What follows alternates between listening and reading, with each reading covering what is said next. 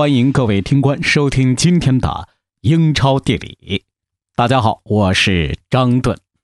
这个礼拜啊是这个国际比赛周，那么英超的这个常规赛事呢，将会是为了国际比赛周的这个赛事，比如说欧冠啊，或者说有的时候会碰上国家队的这种啊友谊赛或者是大赛之间的这种避让啊。本周的这个英超呢是处于备战期啊。但是呢，近期的这个消息呢，依旧是纷至沓来啊。最近呢，我也看了一下啊，就是说，虽然每天这些消息多如牛毛，但是呢，哎，我最近倒是发现有一条非常有趣的新闻啊啊，什么新闻呢？这就是英国的这个老牌的报纸啊，《每日电讯报》最近发了一则小消息啊，真的是豆腐块大小，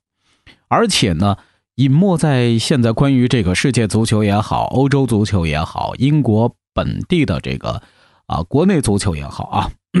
隐匿在这些啊纷至沓来的消息当中。那么这条消息也显得是尤为不起眼，但是呢被我这个发现了啊。那么这条消息就称啊，为了使这个英超球队能够将更多的精力和体力。放在欧冠和欧联杯的赛场上，那英足总将会可能啊把这个足总杯的赛事移到周中进行，同时呢也将会取消重赛。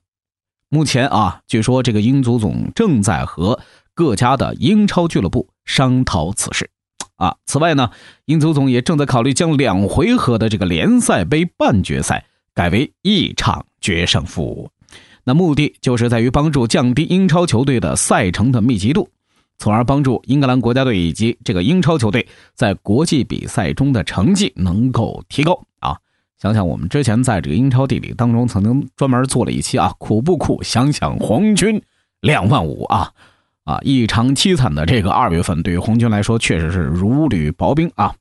那么。这个《每日电讯报》的这个啊，《每日电讯报》的这个消息还称啊，尽管这个英足总目前还没有对此做出任何的决定，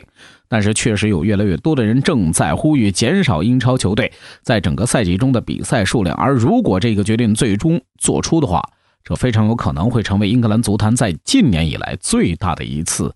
改变啊，算是改变。嗯，消息就是这么一个消息啊，看上去好像。波澜不惊，但是我觉得这个背后啊，大有文章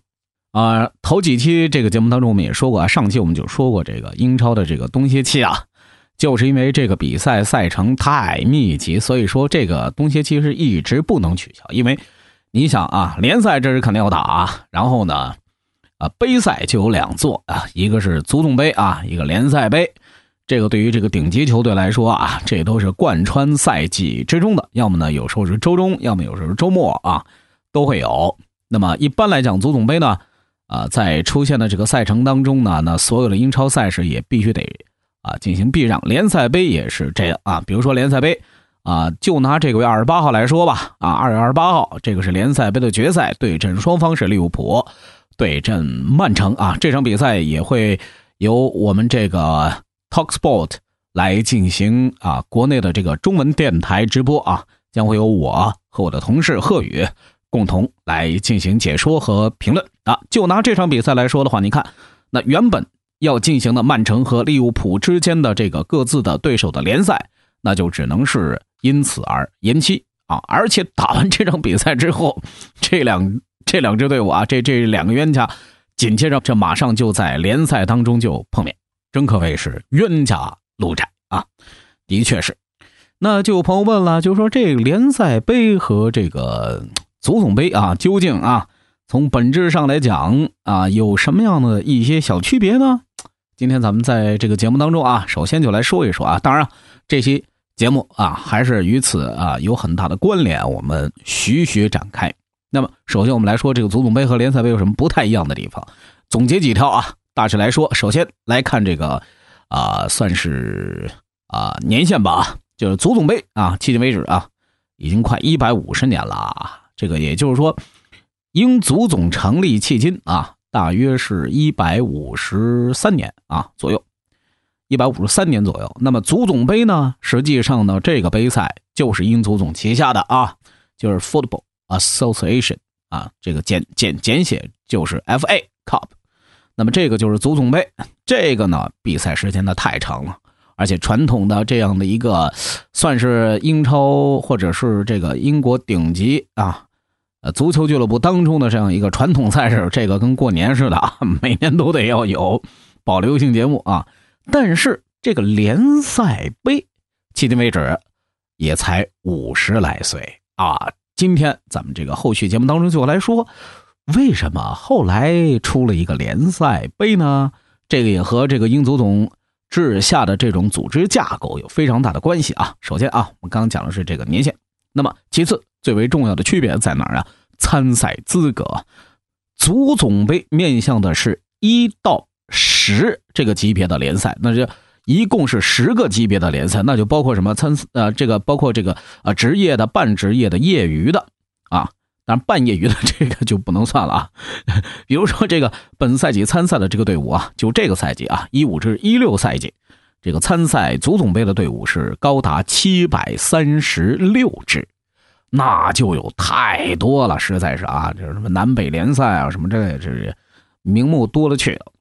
但是这个联赛杯呢，却是雷打不动的，它只向第一和第四级别的九十二支球队。开放报名，那也就是说，所谓的是，啊，算是联赛当中的精英产品吧，啊，可以这么粗浅的来理解，啊，那第三个不同呢，就是所谓的这个观赏性啊。之前我们说了，足总杯面向的这些队伍七百三十六支，那你想这里头有这个什么，呃，以此来混饭的，以此来进行这个半职业化的，还有以此来进行这个专业化的，啊，这个饭票的啊，啊。那么，那肯定水平就参差不齐嘛，对不对？那么观赏性来讲的话，其实足总杯呢，还真不一定是打了折扣。足总杯往往啊，传统上来讲，这种以弱胜强的这种，呃，可能性其实会非常高。而联赛杯呢，我不敢说了，基本上就是说，呃，第一到第四级别。那么像这种情形啊，就涵盖英超、啊英甲、呃呃，对不起啊，英冠、英甲啊，然后英乙。等等，这种，那相对来讲，这个水平啊啊比较比较呃靠拢吧，算是啊。那么从这个获得奖金的这个所谓的利益趋势来看的话，也不一样。足总杯的冠军奖金是两百万英镑啊，两千万人民币，而这个联赛杯的这个冠军奖金是十万英镑。那很显然，这差别可大了啊！那那这这差了有多少万？二十倍啊，差了有二十倍。那么赛制上也有不一样，足总杯。比较冗长啊，一共有十四轮，而且包括六轮资格赛啊，打打停停停停打打，这个要打下来，说实话，这个要完整参赛，像前几年的这个两夺足总杯，近几年的这个阿森纳枪手啊，之前是九年无冠，终于拿了一个足总杯，然后成功卫冕。今年呢，看来看这个模样啊，应该阿森纳也也不出意外，应该能进决赛啊，有可能三捧足总杯。那么。其实能打到这个，往往能够打到第几轮啊？能够打到第五轮以上、第六轮，那基本上对于这个俱乐部来讲是一个非常大的一个考验。那么联赛杯呢？它一共加起来实际上只有七轮啊。我们之前也说了，比如说有这种首回合啊、双回合啊，像这种都有。而且我我们刚讲啊，足总杯是实施这个单回合定胜负的一个制度，平局如果是三比三、二比二这种平局啊，那就重赛。啊，你像利物浦，这就是着了这个道啊，这个就是重赛屡次重赛啊。实际上，这个是非常摊上这个俱乐部和球员啊，包括这个主教练也好，俱乐部工作人员也好，这种经历啊。那么联赛杯这些年，那尺度呢其实比较大，他一直在进行尝试吧，就是说不同的轮次都尝试过这个单回合和双回合制啊。变化来讲的话，那肯定要多多了啊，那就要看这个。呃，针对比如说这个已经是杀出重围的这种对手啊，到后面这个，呃，明显的，比如说到了多少强这种形式的，那就采取双回合主客啊这种。那么如果打平，那就是第三方吧啊。那么有可能就会发生什么呢？就是包括我们刚讲了以弱胜强，那还有什么呢？就是能发现很多好苗子，比如说啊，就是五年前。还在踢这个五六年前还在踢这个第八级别联赛、第七级别联赛的这个瓦尔迪，他就有机会参加足总杯啊，由此就可能会被这个球探发现，然后一飞冲天。但是呢，哎，他尽管当年可以踢足总杯，但是很明显，当时他所在的这个母队是不在第四级别联赛以上，所以他不能踢联赛杯。那么很明显，那有一些这种天赋性的这种草根球员啊，就可能被呃会被这个淹没啊，这是有可能的。那么还有一种趣事儿呢，就是像这种同城的这种对手啊，你像就像曼彻斯特城来说啊，我我并不是说曼城这支俱乐部啊，就说是曼城曼彻斯特这个城市来说，那有好几支这个同场竞技呃，应该是同城竞技的这个对手，比如说。啊，有很多球迷，呃，我肯定知道曼联啊，但是知不知道还有一个叫啊联曼，这这个是曼城当地的这个呃呃，算是这个低级别联赛的这个队伍啊。但是就是这样的同城对手，甚至名字都非常相似的这种对手，它无非就是 City of Manchester，或者说嗯，像我刚刚讲的这个就是 Manchester United，像这种的名字上可能就是一个倒装啊，某个字眼不一样啊，像上海申花。国安、北京 这种形式的啊，但像这种形态的这种球队同城死敌啊，或者说是传统意义上那种同城对手啊，像这种呃利物浦方面这个莫西塞德，那那那那更简单了啊，像这种呃埃弗顿呐和这个利物浦啊，那这百年相爱相杀，这个都是完全可能的。但是像这种球队。就非常有可能会出现在足总杯上面啊！我刚刚讲的，除了这个顶级联赛一到四级别联赛对手之外，但是还有很多同城的低级别的这种球队，那就有机会和同城的高级别对手来进行对决啊！是不是？像这种情况，对于当地球迷来说，哇，那简直是跟过节一样。说到这儿啊，插一句多余的话啊，就是说我依稀记得在去年二零一五年年底的时候，这个英足总的主席啊。代克啊，他就当时好像是在一个非正式场合就有这么一个表示，但是这个东西呢，这个消息呢被媒体爆了出来，就说，据他说啊，就是说现在这个英超的这个执委方面啊，就正在考虑，好像要把目前的这个二十支英超队伍的这个，呃，这个数字啊要降下来，就从现有的二十支球队要降成十八支。呃，这消息当时真是爆出来了啊！但是我觉得这种可能性太低了，因为怎么呢？这要牵涉到各方各面的这种啊利益，嗯，而且这个代课，我们有期节目不专门说了他吗？这这这这这这位大哥，这个五月份据说就得要下野了啊！而且不谋求连任啊，尽管在他治下，这个英超联赛也好，还是这个英足总也好，挣了不少钱啊，但是。这条消息，如果说是一旦坐实的话，我觉着啊，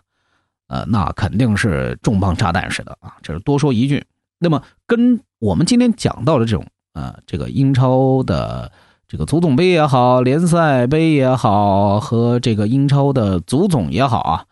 啊，包括执委会也好，也就是委员会吧，赛事委员会也好，有什么直接关联呢？我就觉得这个里头啊，确实充斥着宫斗啊，真是 充斥着宫斗。之前我们一期节目当中也是说过啊，就是说，为啥当年这个英足总啊成立了这么多名目繁多的公司？其中有比如说这个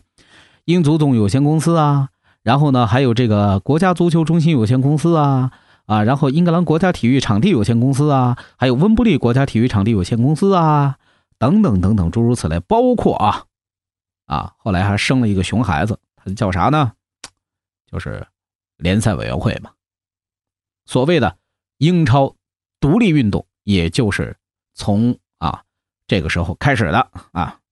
其实呢，就是联赛管理委员会啊，就是这个执委吧，算是啊。或者还有一个更为官方的名字，就叫英超联盟啊。这个好像看似是一个非常牛逼的一个机构，但是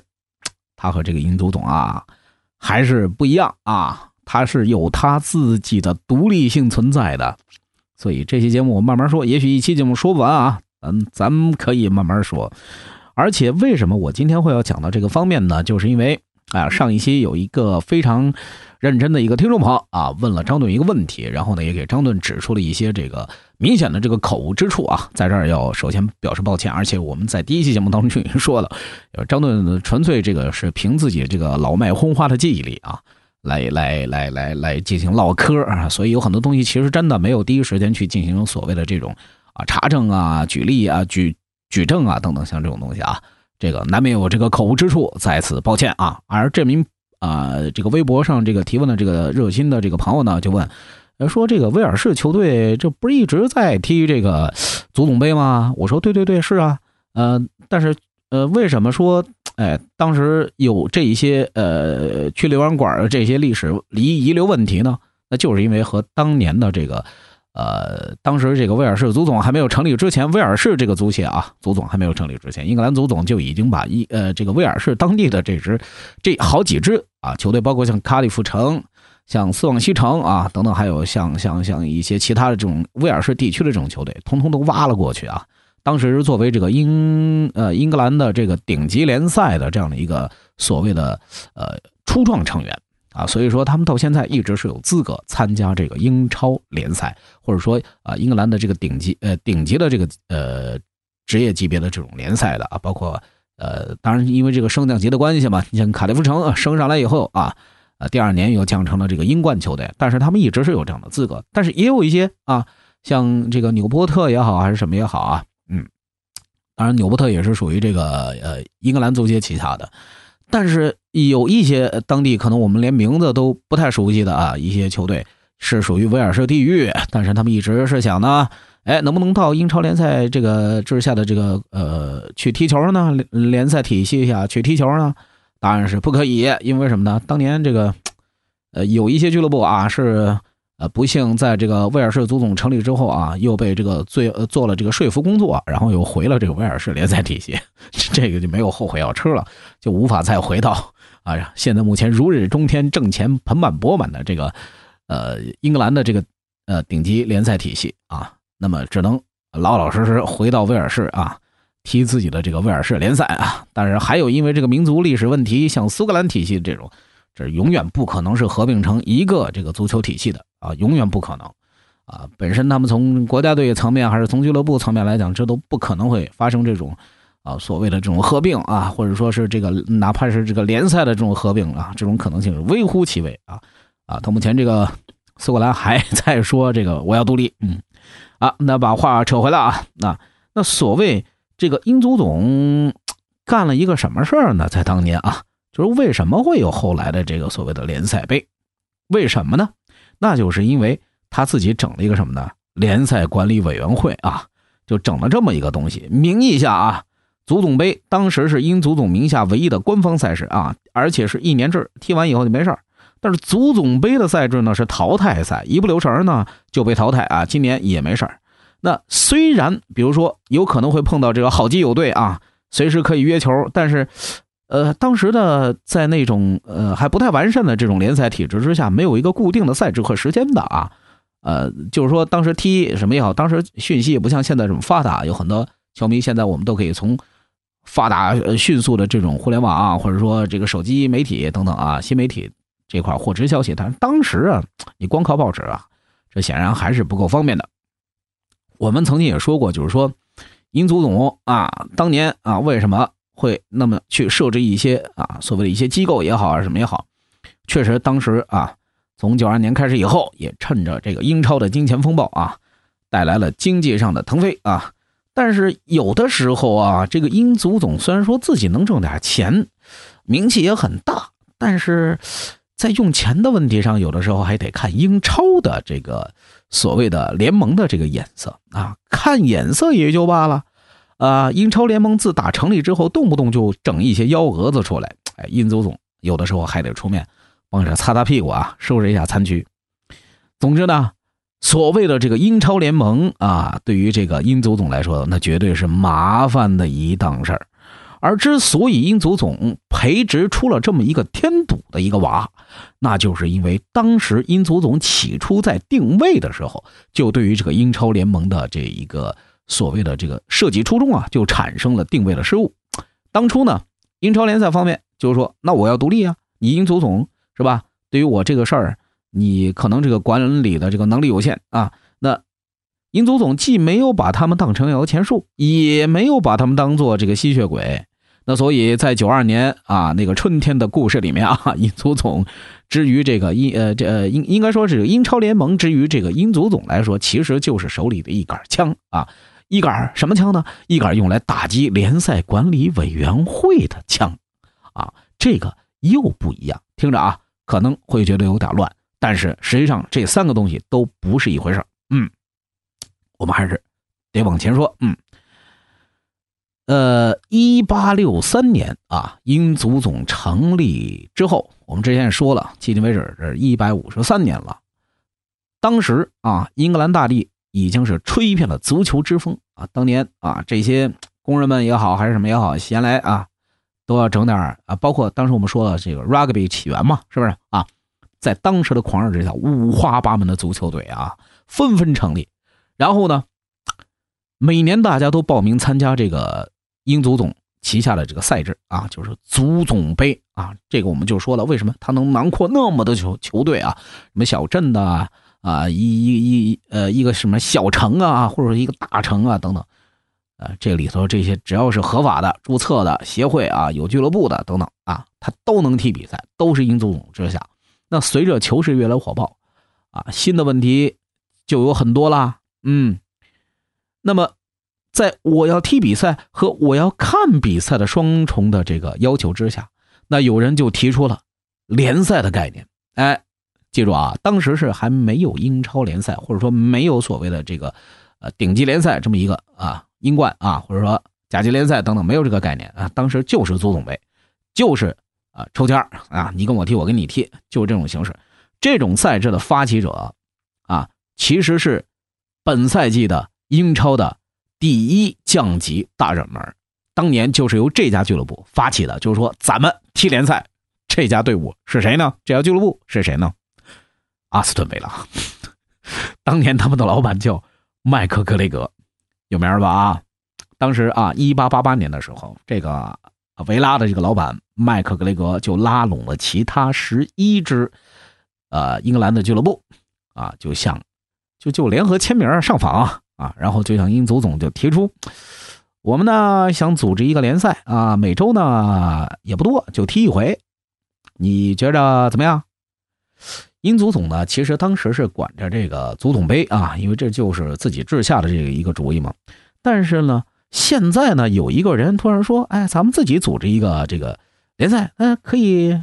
挣挣这个市场上的钱呢，是不是？拉拢了，推动一下这个球迷啊，是不是？英总总觉得这多搞活动啊，就是相当于是你这是积极分子，班上的文体委员呢，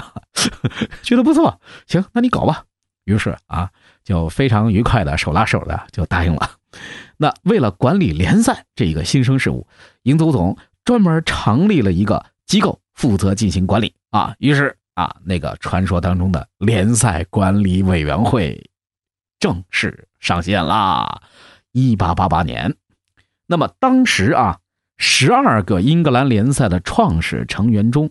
有一半是来自于兰开夏郡的队伍，比如说布莱克本、伯恩利啊，还有是什么博尔顿啊、埃宁顿、埃弗顿，还有这个普雷斯顿啊。另外一半来自于这个英格兰的中部地区，那就是什么维拉呀、德比郡呐、诺茨郡呐、斯托克城啊、西布朗啊，还有狼队啊，这些名字有好几支啊，现在还在英超里头混迹啊。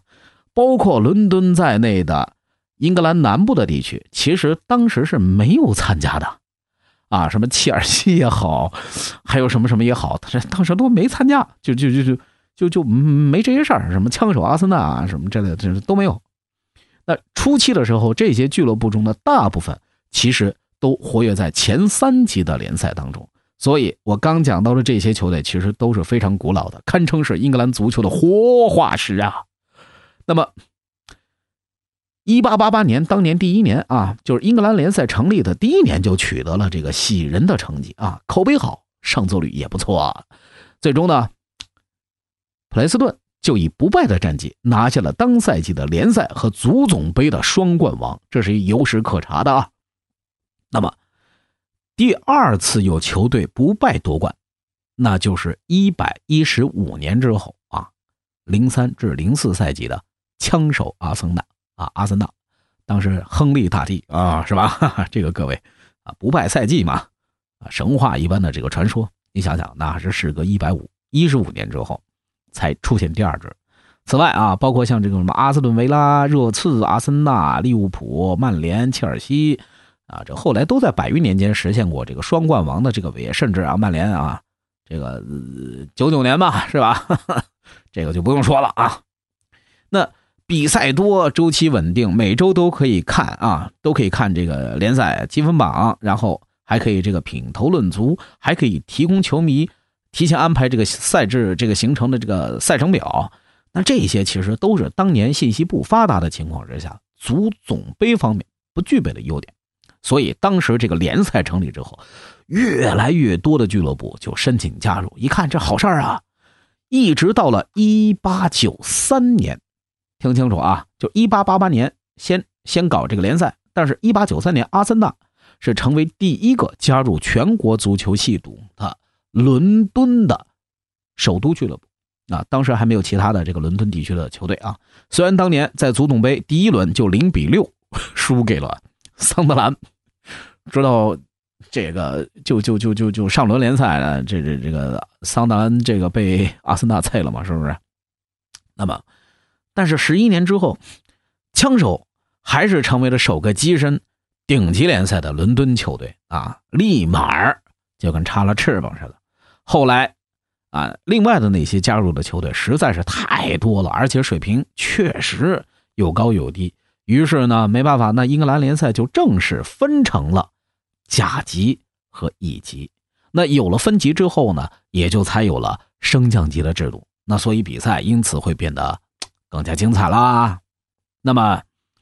我们总结一下啊，就是联赛委员会发展到这儿，我指英超联赛的委员会啊。呃，当年还不能叫英超啊，就叫联赛管理委员会。英足总其实并不担心他们会威胁到自己的这个统治权、管辖权，因为在委员会设立之初呢，英足总给他们立过两条丹书铁券啊，这是立规矩。第一，联赛管理委员会是英足总的下设机构，听明白啊？你是我下头的，宣誓。是要服从英足总的，而且是要忠于英足总的领导。这是先把你这个定位给搞清楚啊啊！第二，联赛管理委员会的功能是由英足总来决定的，并且要受其领导和严格的限制。听听，其实就是说，你这孩子啊，那就是我亲生的啊，你这个你不能跟老子这个不一般见识啊！大致意思就是这个。那成立之初呢，这个联赛管理委员会的职能其实非常简单，就两项啊，一个组织联赛，这这不是班上班主任老师喜欢的文体委员嘛，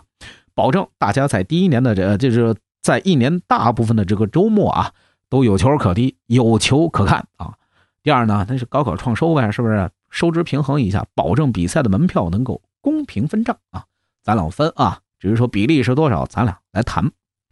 那么在英足总当年的这个。眼里头，当时这不是眉来眼去谈恋爱吗？那是一个多么美妙的时代啊！无论你的这个球队是来自于伦敦这样的首都大城市，还是来自于这个像父母这样的一些呃小球会，那只要是球队交手，那球票钱一律五五分账。